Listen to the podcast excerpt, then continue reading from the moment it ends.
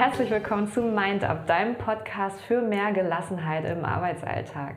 Jede Woche erhältst du hier von mir neue Impulse, um deine Resilienz zu erhöhen, viele Infos und Tools rund um Stressbewältigung und Entspannung sowie ganz viele Anregungen und praktische Tipps, wie du ein Mindset erlangst, in dem du achtsam, positiv und voll von Selbstvertrauen jede Stresssituation meistern kannst. Ich bin Joana, schön, dass du dabei bist.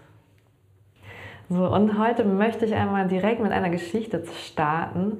Viele kennen sie bestimmt schon, und zwar ist das der Mann mit dem Hammer. Die geht folgendermaßen, und zwar möchte ein Mann ein Bild in die Wand hauen, hat Nagel und Bild da, findet aber seinen Hammer nicht und möchte oder muss sich den äh, vom Nachbarn ausleihen. Der Nachbar wohnt zwei, drei Stockwerke unter ihm, die sehen sich auch manchmal auf dem Flur, kennen sich aber nicht gut. Und äh, genau, dann geht er halt runter zum Nachbarn und denkt, während er rüber geht, so ein bisschen nach, kommt ein bisschen ins Grübeln und seine Gedanken laufen so ein bisschen los. Und dann äh, denkt er halt, ach, was ist, wenn der Nachbar nicht da ist? Und dann macht er gar nicht die Tür auf, was mache ich dann? Oder ich störe ihn bestimmt. Vielleicht öffnet er gar nicht, wenn er sich gestört, gestört fühlt. Mag er mich überhaupt? Will er mir den Hammer überhaupt geben? Letztes Mal hat er so komisch gegrüßt auf dem Flur, hat gar nicht gelächelt. Ach, der mag mich bestimmt gar nicht. Die letzten Male war der echt komisch und so richtig ins Gespräch gekommen sind wir auch noch nicht. Und vielleicht denkt er auch, ich mache den Hammer kaputt. Der will mir den bestimmt nicht ausleihen und ist doch echt jedes Mal richtig doof. Und weiter und weiter geht's in seinem Kopf, bis er dann letztendlich an der Tür vom Nachbarn klingelt. Der Nachbar macht ganz unverhofft auf, will grüßen und der Typ schreit den an, ach, behalt doch deinen scheiß Hammer. Und der Nachbar weiß gar nicht, was los ist, macht die Tür wieder zu und hat ein riesengroßes Fragezeichen vor dem Kopf. Und das ist echt ein wunderbares Beispiel dafür, wie unser Gedankenkarussell manchmal losgeht und sich ganz, ganz fleißig dreht, ohne dass wir das mitkriegen. Und dieses Gedankenkarussell an sich, das ist ein riesiger Selbstwirksamkeitsräuber. Selbstwirksamkeit generell, das ist der Glaube an uns selbst, dass du mit deinen eigenen Ressourcen, die du irgendwie in dir drinne hast oder die dir zur Verfügung stehen an Fähigkeiten oder Tools, dass du herausfordernde, äh, oh Gott, herausfordernde Situationen meistern kannst. Und äh, das Gefühl haben wir halt nur, wenn wir eine große Selbstwirksamkeit haben. Das heißt, wenn wir ganz, ganz viele Erfolgserlebnisse haben, die uns sagen, ja, wir können das. Und unser Gedankenkarussell geht da total gegen an. Wir machen uns dann Sorgen, glauben nicht an uns selbst und verlieren dann unsere innere Selbstwirksamkeit letztendlich. Meist geschieht das auch ganz oft nachts, weil der Melatoninspiegel, das heißt unser Schlafhormon, wenn das steigt, wirkt sich das ganz negativ auf unser Euphorielevel aus. Und alles fühlt sich viel, viel schlimmer an. Deswegen kommt man nachts auch öfter ins Grübeln. Und am nächsten Tag merken wir dann meist, dass es gar nicht so schlimm ist. Wir fühlen uns aber trotzdem schon ausgelaugt, haben weniger Energie und sind viel, viel schneller gestresst, weil wir nachts nicht richtig schlafen konnten deswegen. Und wir merken viel, viel zu spät, dass wir schon in dieser Gedankenspirale drin sind.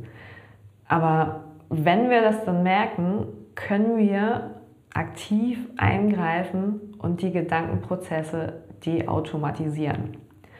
Unser Kopf gibt sich dieser Spielerade tatsächlich gerne hin und viele dieser Gedanken kommen tatsächlich automatisch und wir merken es oft erst gar nicht.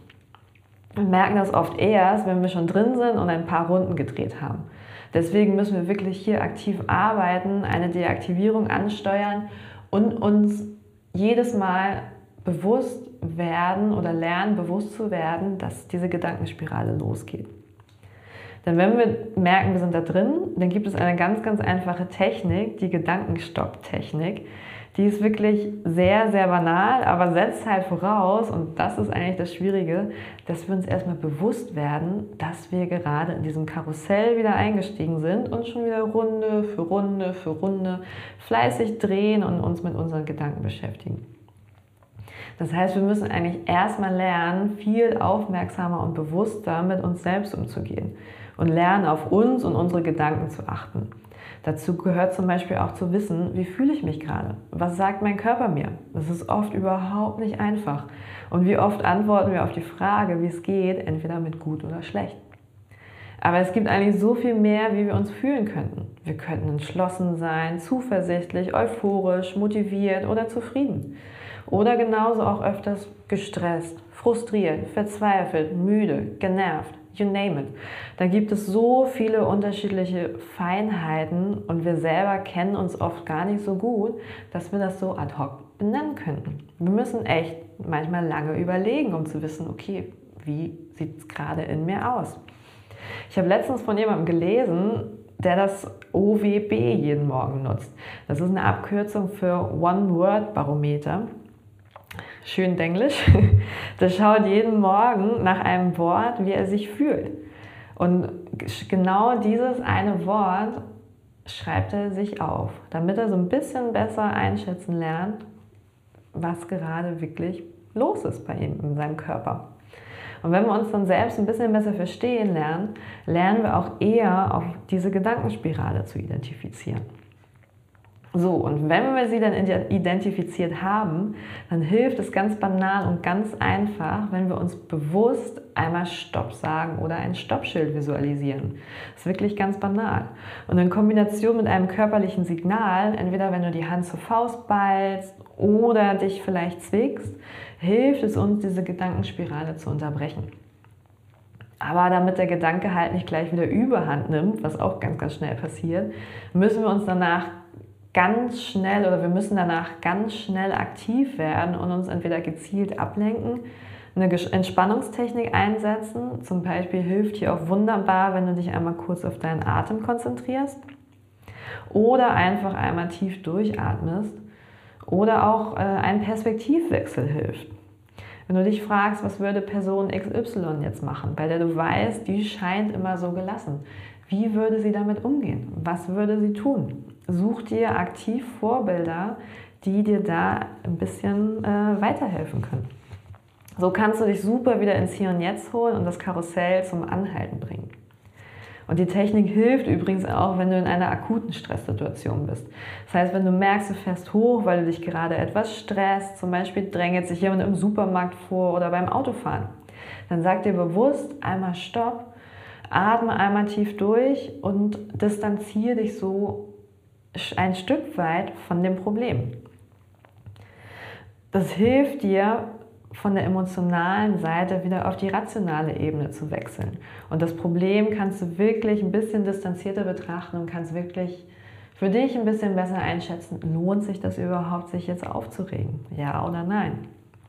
Und was ganz, ganz wichtig ist, was auch bei der Geschichte der Mann mit dem Hammer rausgekommen ist, unsere Wahrnehmung bilden unsere Realität.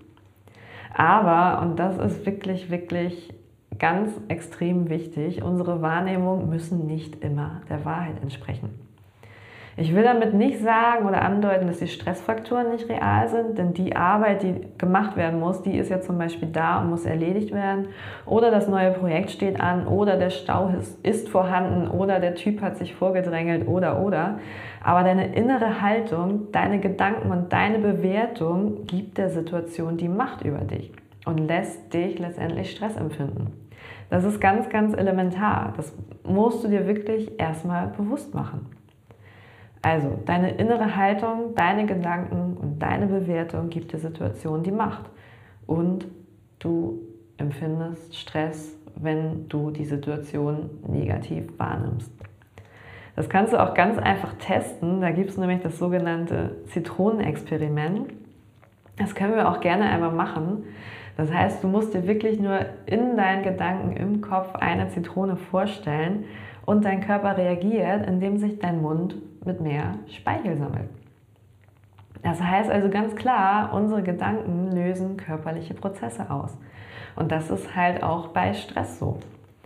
Und wenn du zum Beispiel direkt denkst, das schaffe ich nie im Leben, sobald eine neue Aufgabe kommt, oder falls du was Neues machen sollst, oh mein Gott, das habe ich noch nie gemacht, ich weiß gar nicht, wie das geht, dann stresst du dich selbst damit schon total. Du stresst dich selbst und lässt zu, dass deine eigene Haltung, deine innere Bewertung dich stresst. Und das Stresslevel in deinem Körper steigt, die körperlichen Prozesse werden halt definitiv angeregt, werden hochgefahren, das Adrenalinlevel steigt und dein Stresshormon wird ausgeschüttet. Denn generell hast du eigentlich die Wahl und kannst eine Situation eigentlich auf drei unterschiedliche Arten bewerten. Und das ist zum einen einmal ähm, positiv, wenn du eine neue Situation siehst und dir sagst, ach, das schaffe ich schon, habe ich letztes Mal auch, endlich mal was Neues.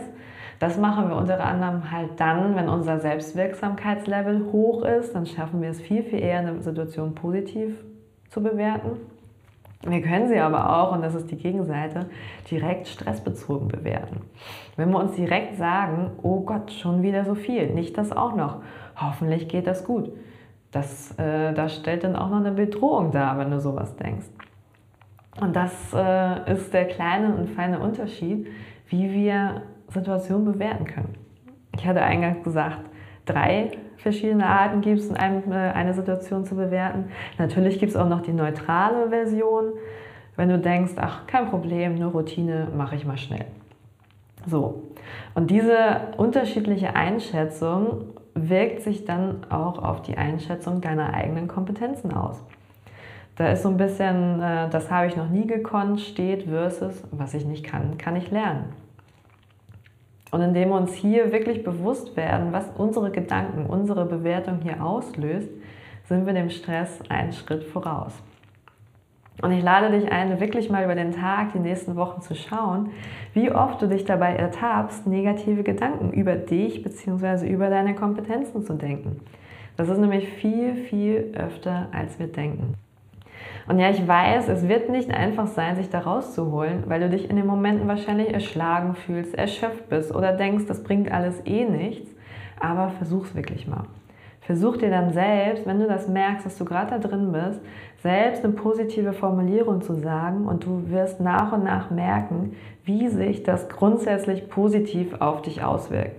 Auf dich auswirkt, auf deine Einstellung, auswirkt, denn die trägt nachhaltig dazu bei, dass du auch dann wieder ein bisschen mehr Selbstwirksamkeit verspürst und dir selbst und deinen Kompetenzen mehr vertraust und mehr zutraust.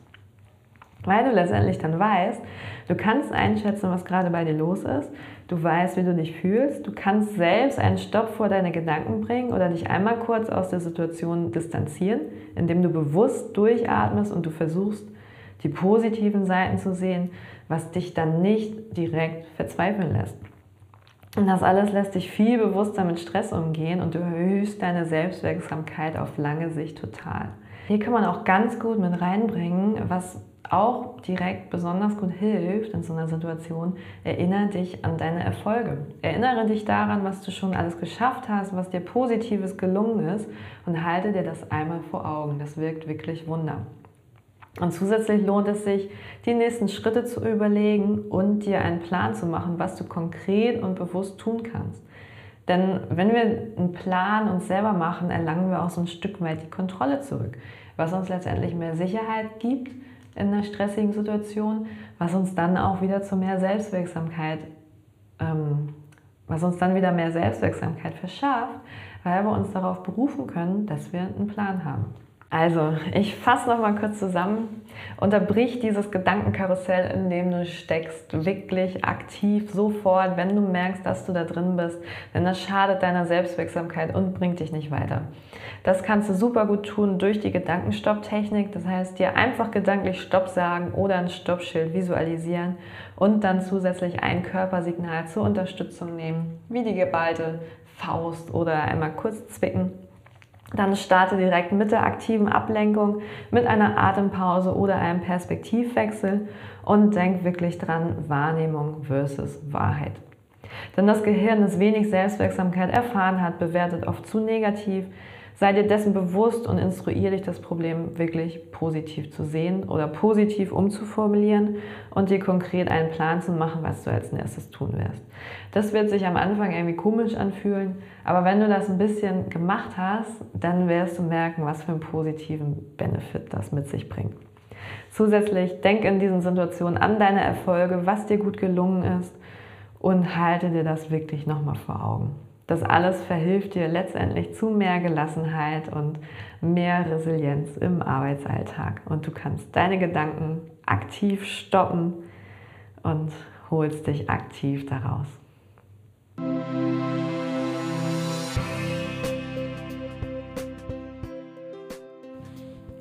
So, und das war schon wieder von deinem Podcast für mehr Gelassenheit im Arbeitsalltag. Schön, dass du dabei warst und bis zum nächsten Mal. Und wenn du mehr wissen möchtest, schau doch mal vorbei auf www.johannaspark.com. Da erfährst du noch ein wenig mehr zu mir, zu meinen Angeboten und auch zu aktuellen Workshops und Kursen. Bis zum nächsten Mal. Ich freue mich auf dich.